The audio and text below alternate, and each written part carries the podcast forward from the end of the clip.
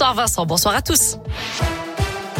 À la une, il réclame un plan d'urgence pour l'éducation. Les professeurs et les personnels de l'éducation nationale étaient dans la rue aujourd'hui, journée de mobilisation pour dénoncer la politique gouvernementale et réclamer des moyens supplémentaires. Chez nous, à Clermont, le rassemblement s'est tenu dans la matinée. À l'échelle nationale, on comptait 4% de grévistes dans le primaire, 6% dans le secondaire selon le ministère, 15 et 32% d'après les syndicats. Dans l'actu également à Clermont, un appel à témoins lancé par la police après l'agression lundi soir de l'un de ses agents alors qu'il rentrait chez lui. Euh, trois individus l'ont attendu dans le hall de son immeuble de la rue du Torpilleur Sirocco.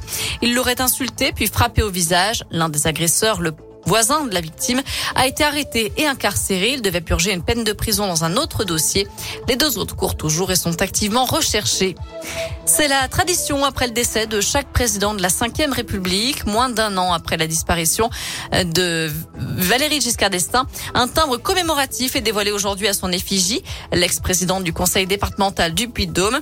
Il sera en vente en avant-première à Chamalières, commune dont il a été maire, les 19, 20 et 21 novembre prochains, avant une vente dans tout le pays la semaine suivante. On vous a mis toutes les infos et la photo de ce timbre sur l'appli Radescoop et radescoop.com.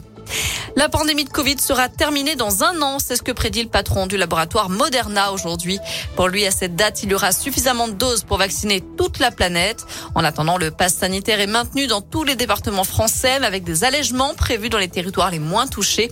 Avec la fin de l'obligation du port du masque à l'école primaire à partir du 4 octobre, là où le taux d'incidence sera inférieur à 50 cas pour 100 000 habitants.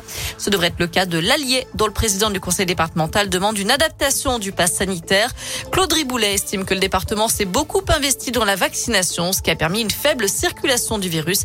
Il estime que le recours au pass doit être levé. Enfin, avis à tous les joueurs, il y aura 130 millions d'euros en jeu demain à l'euro million. Merci beaucoup Noémie. On continue sur le site radioscoop.com et puis surtout lecture revient tout à l'heure à 18h30 avec Sébastien Réglet au boulot à la maison en voiture.